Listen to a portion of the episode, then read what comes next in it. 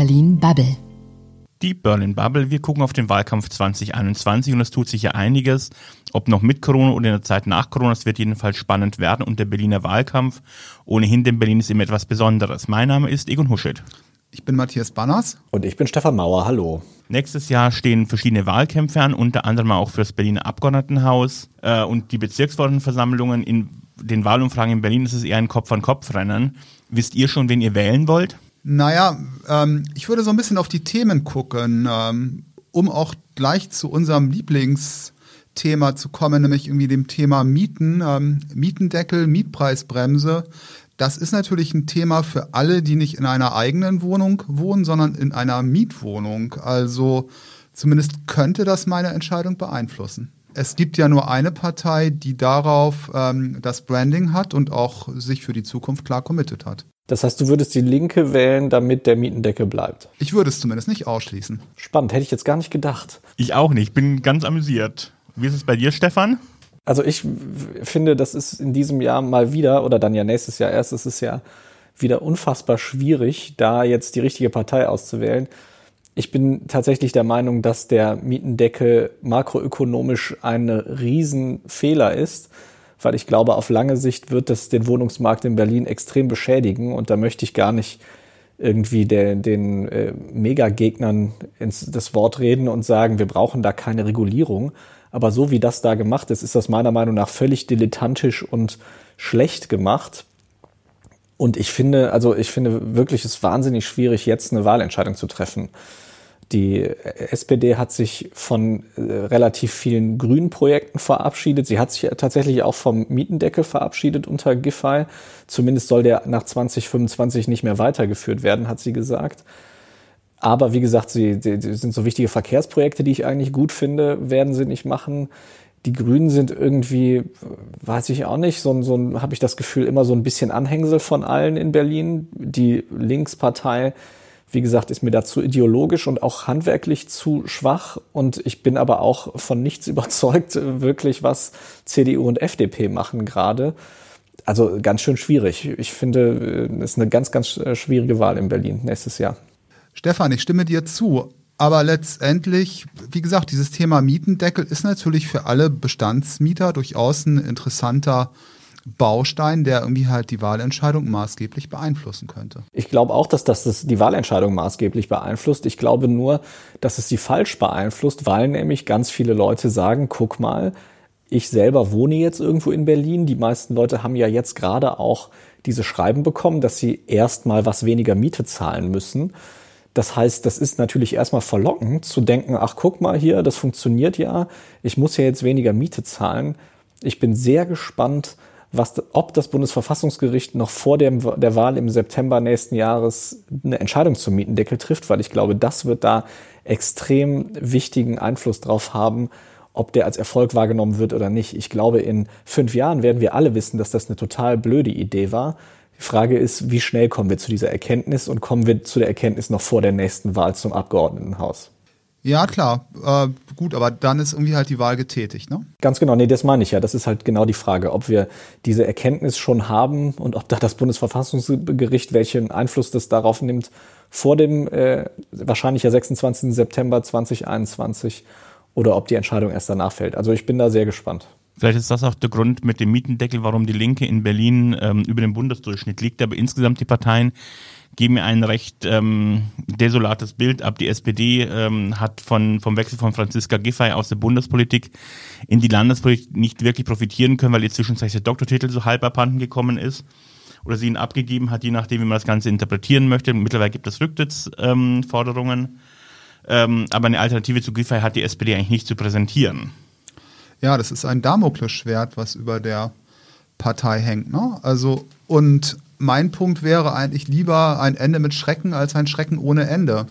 Also die SPD sollte sich da jetzt neu aufstellen und neu orientieren. Aber ich glaube, dafür fehlt einfach das, das, das Material in dieser Partei, um sich neu aufzustellen. Äh, die Berliner SPD hat halt nichts mehr im Sortiment, was sie irgendwie äh, ins Schaufenster legen könnte. Dann ein auswärtiges Talent. Damit hat Berlin ja schon immer gute Erfahrungen gemacht. Äh, die, die Grünen ähm, äh, die gehen mit äh, Bettina Jarasch ins Rennen, ähm, auch nur den Feinschmeckern unter den äh, Berliner Politikbeobachtern ein Begriff. Ähm, eine relativ unbekannte Kandidatin. Ähm, Ramona Popp tritt nicht an. Und die Jarasch kann nicht so genau kommunizieren, wo, wohin die Reise mit ihr und dieser Partei gehen könnte. Aber spielen denn, spielt denn für die Grünen ähm, die Spitzenkandidatur wirklich so eine große Rolle oder werden die eher für ihre Klima-Umweltkompetenz gewählt? Na, ich glaube, das Klientel ist schon so, dass, äh, dass sie die Grünen wählen, egal wer da vorne ist. Aber ich glaube, einzelne Kandidaten können dann noch Unentschiedene durchaus überzeugen, das Kreuz an der Stelle zu machen. Ja, und so komplett unrealistisch ist es ja auch nicht. Also es ist ja keine Partei gerade so, dass sie so zwingend vorne liegt, dass man ausschließen würde, dass auf gar keinen Fall die Grünen die Chance haben, da das Bürgermeisteramt auch zu stellen. Das könnte ja durchaus sein. Oder schließt du das komplett aus, Matthias? Naja, letztendlich, wenn ich mir damals die Kandidatur von Renate Künast nochmal vor Augen führe, da war es ja eine prominente Spitzenkandidatin. Da gab es dann auch irgendwie halt einen kurzen Aufschwung und danach einen kräftigen Absturz. Darum ähm, ist, ist es aus meiner Sicht eigentlich auch ganz, ganz smart, irgendwie auf, auf die Person zu setzen, die auch irgendwie halt intern am besten funktioniert und über die Kompetenzen und die Themen äh, die Communities anzusprechen, die es ja hier in Berlin auch reichhaltig gibt. Also vielleicht ein Erfolgsrezept. Eben, und die Grünen kommen ja von einer ganz anderen, von einem ganz anderen Umfragewert, als sie damals bei Künast kamen. Insofern, ich würde das noch nicht abschreiben, dass die nicht auch Chancen haben, mit um das Bürgermeisteramt sich zu bewerben. Dann gucken wir noch mal ganz kurz auf die CDU, die ja schon den Wahlkampf sehr aktiv begonnen hat mit einem Spitzenkandidaten aus Spandau, Kai Wegner. Äh, hat eigentlich mit der einen oder anderen PR-Aktion bisher eher einen Flop ähm, sich ge äh, geleistet. Welche Chancen hat die ähm, CDU in Berlin? Ich glaube, dass die CDU tatsächlich, wenn, dann eher einfach die Leute anzieht, die nun mal mit Rot-Rot-Grün unzufrieden sind und weil es eben keine bessere Alternative gibt. Also ich finde, Kai Wegner ist mit seinen öffentlichen Äußerungen und auch mit seinen Wahlkampfaktionen jetzt zuletzt haben die irgendwie so ein Lamborghini mit Einschusslöchern beklebt und in so einer PR-Aktion abschleppen lassen, um irgendwas gegen Clankriminalität in Berlin äh, kommunikativ zu machen. Ich habe es nicht ganz verstanden, ehrlich gesagt. Und da gibt's ja vielleicht sogar sogar noch eine Anzeige wegen Kennzeichenmissbrauch. Also ich finde eine von vorne bis hinten misslungene Aktion. Davor hat er wirklich ja sehr sehr grenzwertige Dinge gesagt zum Thema ähm, Flüchtlinge im Mittelmeer also auch da wirklich ein Kandidat, wo ich persönlich keine großen Sympathien hege und wo ich auch finde, dass der eigentlich so nicht wählbar ist. Äh, aber es ist halt, die CDU ist die einzige ernsthafte Alternative zu einer weiter rot-rot-grünen Politik, die meiner Meinung nach wirklich die wirtschaftliche Substanz hier in der Stadt gefährdet. Also wirklich, ja, eine Wahl zwischen Pest und Cholera, wenn ich das mal so polemisch sagen darf. Also ich finde diese ähm, aktuelle Positionierung der CDU gar nicht so schlecht, weil ähm, wir natürlich mit den Linken, mit der SPD, mit den Grünen einen sehr starken linken Block haben und sich da ähm, quasi rechts, konservativ und wählbar zu positionieren, auch in deutlicher Abgrenzung zur AfD, könnte natürlich wirklich dann halt auch einige Menschen erreichen, weil natürlich auch vieles irgendwie in dieser Stadt in den letzten Jahren nicht so wirklich toll funktioniert hat. Die Frage, die ich mir dort stelle, ist das Thema Machtoptionen. Mit, wem könnte dann irgendwie halt die, die CDU koalieren? Also haben wir da eine Option für Schwarz-Grün, auch in Berlin oder mit der, mit der SPD? Mit wem sollte es irgendwie halt sonst gehen? Ich glaube tatsächlich in Berlin, dass alle Parteien wahnsinnig flexibel sind und im Zweifel jeder mit jedem äh, in eine Koalition springen würde, ohne große Sorge um, um, um die eigene Wählerschaft oder um das, was das ähm, für die Partei bedeutet. Wobei ich die Berliner Grünen jetzt schon als Linker einschätze und weniger bereit, mit der CDU zu koalieren als die Grünen auf Bundesebene.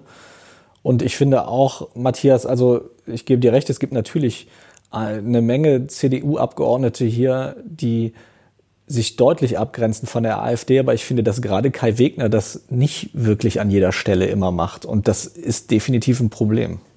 Hm, Stefan, da sind wir, glaube ich, unterschiedlicher Meinung. Also gerade wenn ich mir die, ähm, die AfD-Abgeordneten anschaue oder auch irgendwie halt einige Stimmen irgendwie halt nochmal so rekapituliere, dann, äh, dann ist der Herr Wegner und die CDU doch irgendwie halt ein deutlich anderer Schnack. Na, wenn ich mich zurückerinnere, ich weiß gar nicht, wie lange das her ist, als Herr Wegner sagte, als er irgendwie die Rettungsschiffe im Mittelmeer mit Schleppern verglichen hat und darum, daraufhin sogar seinen Rücktritt, ich glaube, er ist ja sogar im Vorstand der DLRG, der, der äh, Rettungsgesellschaft, und da wurde doch sogar da sein Rücktritt äh, aus diesem Amt irgendwie gefordert. Also das sind für mich, ist das keine deutliche Abgrenzung zur AfD, wenn man sowas sagt. Naja, gut. Ähm, wie gesagt, ich tue mich immer schwer damit, irgendwie halt zu sagen, nur weil eine andere Partei was ähnliches äußert, mache ich mich mit dieser Partei gemein. Und es gab natürlich etliche Stimmen in der CDU und CSU, die sich ähnlich positioniert haben.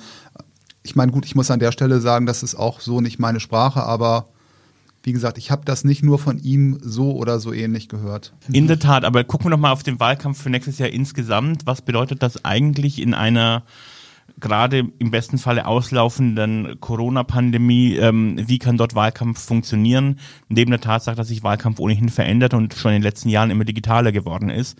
Was bedeutet das für die Wahlkämpfe im nächsten Jahr? Ja, vielleicht äh, haben wir ja tatsächlich dann den immerhin kleinen Vorteil dieser Pandemie, das äh, haben wir auch schon in vielen anderen Bereichen gesehen, dass eben nun mal Digitalisierungstrends dadurch verstärkt werden. Vielleicht kommt das ja tatsächlich auch bei den Parteien an, dass es also nicht mehr reicht, äh, irgendwo in der Fußgängerzone einen Schirm und einen Stand aufzubauen, sondern dass man da eben digital auch deutlich stärker werden muss, gerade wenn man jüngere Wählerschichten erreichen will.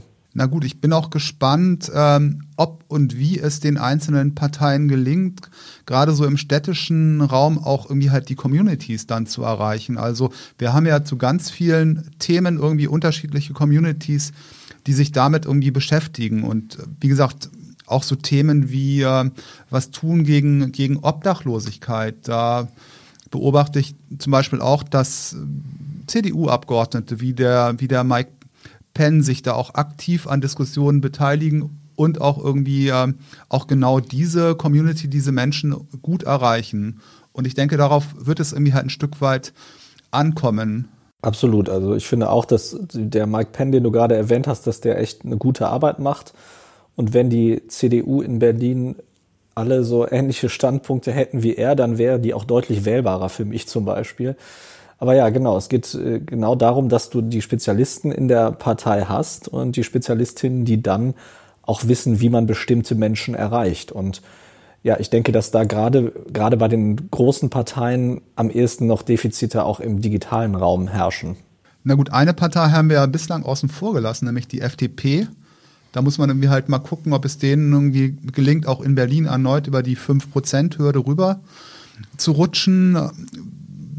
Die FDP ist natürlich da auch ein Stück weit irgendwie halt eine digitale Partei. Gerade Leute wie der, wie der Bernd Schlömer bekommen es auch irgendwie gut hin, gerade in Friedrichshain-Kreuzberg auch Menschen zu erreichen, die vielleicht nicht eher liberal, sondern auch so ein bisschen links und grün aufgestellt sind.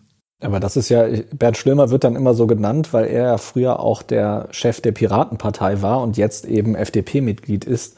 Aber er hat ja gar keine, er selber hat ja zum Beispiel gar keine so großen Ambitionen, da jetzt noch weiter nach oben zu steigen, sondern er ist halt politisch engagiert und wird dann, wie gesagt, immer so ein bisschen ins Schaufenster gestellt. Die Gesamt-FDP ist da ja deutlich konservativer und eben marktliberaler und nicht so sozialliberal wie jetzt zum Beispiel in Schlömer. Ja, wir haben auch da ein breites Spektrum, aber natürlich auch Chancen, ähm, dann irgendwie halt Menschen auch mit ganz unterschiedlichen Themen zu erreichen. Die Frage ist, ob das der FDP gelingt, weil sie wird ja dann doch tatsächlich in der Öffentlichkeit viel deutlicher als eben marktliberale und nicht sozialliberale Partei wahrgenommen. Und ich finde, der, bei der aktuellen Machtverteilung innerhalb der FDP ist das ja auch keine ganz falsche Wahrnehmung. Naja, wie gesagt, aus meiner Sicht, was halt noch dazu kommt oder was die für mich interessante Frage ist, ist natürlich irgendwie halt auch die Frage nach der, nach der Machtoption. Also passt die äh, FDP in, in irgendeine städtische Koalitionskonstellation mit hinein? Na, ich glaube tatsächlich mit einzelnen Themen haben sie ihr Publikum eben mit äh, Personen wie äh, wie Bernd Schlömer haben sie ihr Publikum, aber insgesamt ist es halt schwierig, aber sie könnten tatsächlich in einer möglichen Koalition, ähm, wenn sie es denn über die 5%-Hürde schaffen, der sein, der für die Mehrheit sorgt. Wenn wir uns den letzten Berlin-Trend vom RBB angucken, der ist jetzt gut zwei Monate alt, ähm, da kommt die FDP eben rein und ähm, äh, zum Beispiel die Konstellation Grüne und CDU würden eben nicht auf eine Mehrheit kommen. Das heißt, man bräuchte noch einen weiteren Partner im Spiel. Ähm, und das ist durchaus eine Option für die FDP. Ansonsten, ähm, glaube ich, hat sich die Partei in der Opposition auch ähm, ganz gut zurechtgeruckelt und hatte eben auch neben äh, sehr vielen anderen Themen jetzt mit, mit dem Thema Gastronomie und den Heizpilzen oder der Tegelgeschichte durchaus ein paar Punkte, die hier für Wahrnehmung in der Stadt gesorgt hat. Ja, wobei ich gerade die Tegel-Geschichte, das finde ich schon ganz spannend auch, dass ja irgendwie ist das ja so ein Leib- und Magenthema der FDP geworden, dass Tegel offen bleiben soll, der Flughafen. Habe ich nie ganz verstanden, warum die sich da so stark involviert haben, weil das ja doch jetzt nicht für alle Berliner wirklich so ein relevantes Thema ist in meiner, äh, in meiner Wahrnehmung. Na, ich glaube, die Überlegung war, wenn es für sechs Prozent der Berliner ein relevantes Thema ist, hebt es ins Abgeordnetenhaus. Stefan, du als Zugewanderter, ich habe von vielen Berlinern gehört, ähm, wie wichtig, wie gesagt, Thema Tegel als, als emotionaler Anker, als emotionales Thema war. Ich glaube, auch deswegen hat das so gut funktioniert und da, darum haben die auch einige Menschen damit erreicht. Nun haben wir das auch überstanden. Ähm, lass uns nochmal tatsächlich einen Schritt zurückgehen, aufs gesamte Bild gucken und mal gucken, was das Ganze ähm, bedeutet, wenn man Wahlkampf digitalisieren möchte. Wir haben mit äh, Jan Töpfer gesprochen. Er ist Head of Political Communications bei der Agentur Cosmonauts and Kings. Ganz unabhängig von der Wahl in Berlin im nächsten Jahr gibt es einen ganz grundsätzlichen Trend, eine ganz grundsätzliche Entwicklung. Ähm, und zwar, dass sich demokratische Meinungsbildung damit verbunden auch politische Entscheidungsfindung zunehmend in den, in den digitalen Raum verschiebt. Ähm, das ist überall spürbar, egal ob wir über die US-Wahl sprechen oder ob wir auch ähm, natürlich über die Bundestagswahl sprechen, aber auch über Landtags- oder auch äh, Kommunalwahlen im nächsten Jahr. Entscheidend ist, dass die Bürger dort erreicht werden, wo sie sich aufhalten. Ähm, dort, wo sie sich informieren und dort, wo sie auch diskutieren. Und das ist in zunehmendem Maße eben nicht mehr der, der Wahlkampfstand. Es sind die bekannten Plattformen, es sind aber auch neue oder auch ähm, ja, sich im Wandel befindliche äh, Plattformen wie LinkedIn. Es sind aber auch Streamingdienste wie Spotify, die äh, ähm, ja gerade auch mit Blick auf urbane Zielgruppen ähm, sehr starke Möglichkeiten zur, zur Ansprache bieten. Ähm, für, den, für den digitalen Wahlkampf selbst lassen sich mh, hm, vielleicht drei zentrale Erfolgsfaktoren ähm, runterbrechen, ähm, die aber sowohl für, für Wahlen in, in, in Stadtstaaten wie jetzt in Berlin, ähm, aber auch für, für Flächenstaaten, wie wir es ähm, auch beispielsweise in Niedersachsen im nächsten Jahr sehen werden, gelten. Ähm, das ist zum einen eine klare zielgruppenspezifische Ansprache. Ähm, nur, nur damit lassen sich potenzielle Wähler in, im, ähm, ich sag mal, heutigen Content-Dschungel noch erreichen. Ich muss also wissen, wer sind meine Wähler und was interessiert sie am Ende des Tages. Ähm, ein Grund, warum Daten auch im kommenden äh, Superwahljahr eine immer wichtigere Rolle spielen werden. Der zweite Faktor ist Interaktion. Parteien müssen ganz stark lernen, in den digitalen Dialog zu treten, um potenzielle Wähler zu überzeugen und damit auch eine, eine Community aufzubauen. Der eigene Content ähm, darf äh, daher nicht einfach nur informieren, er muss auch involvieren. Ein wichtiger, ein wichtiger Punkt aus, aus unserer Sicht. Und drittens der Faktor Zeit. Digitaler Wahlkampf ähm, braucht Vorbereitung. Äh, das erleben wir derzeit täglich mit unseren Kunden.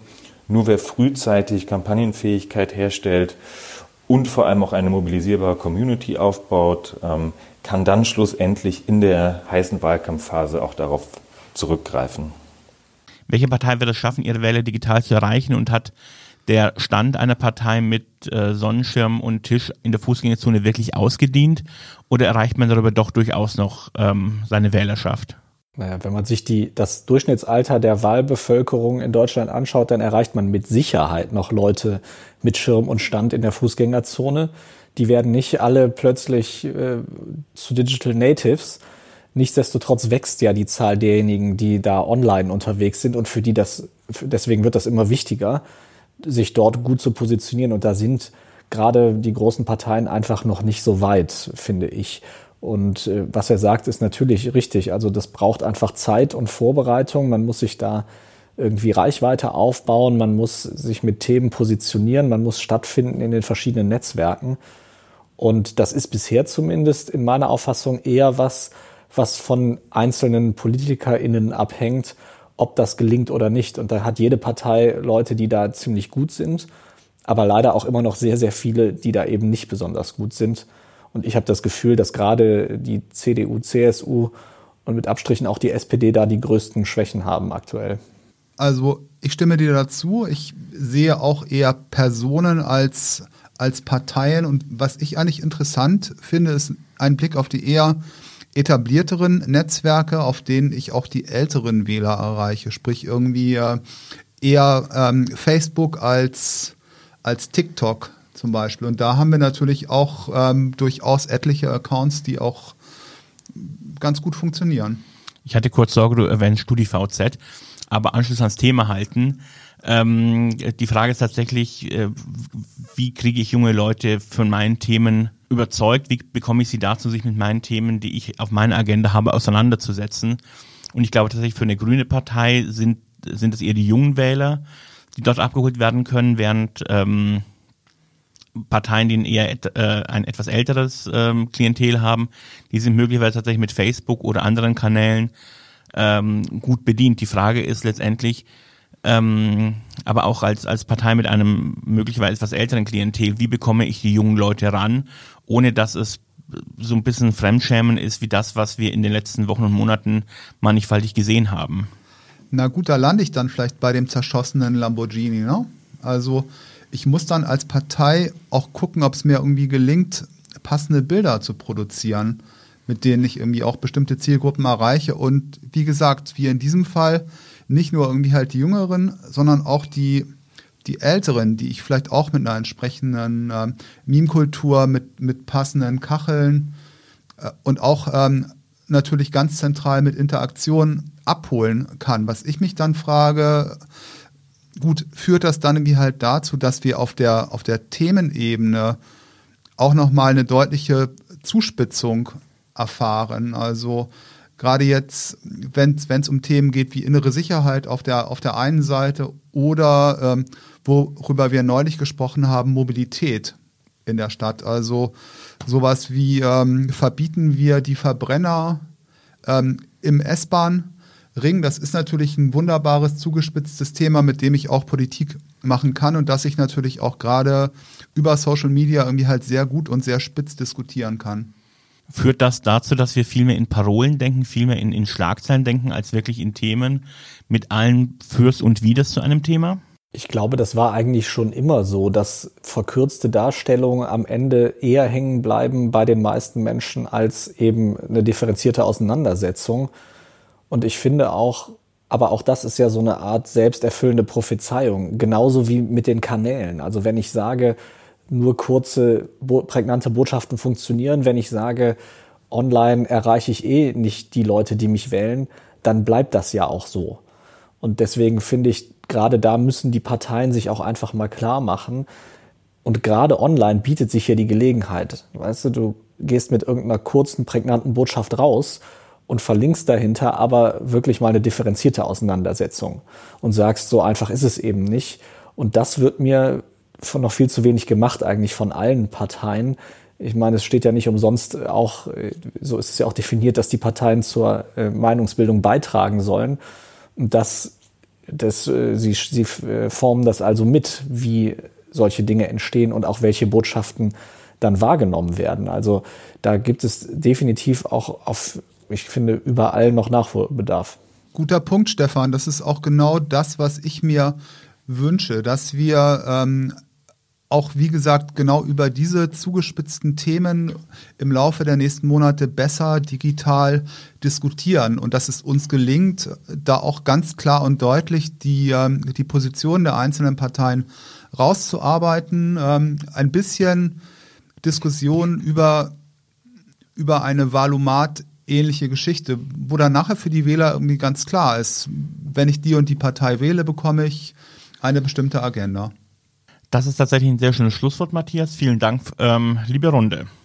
Dankeschön. Danke auch von mir. Bis nächste Woche. Das war Berlin Bubble.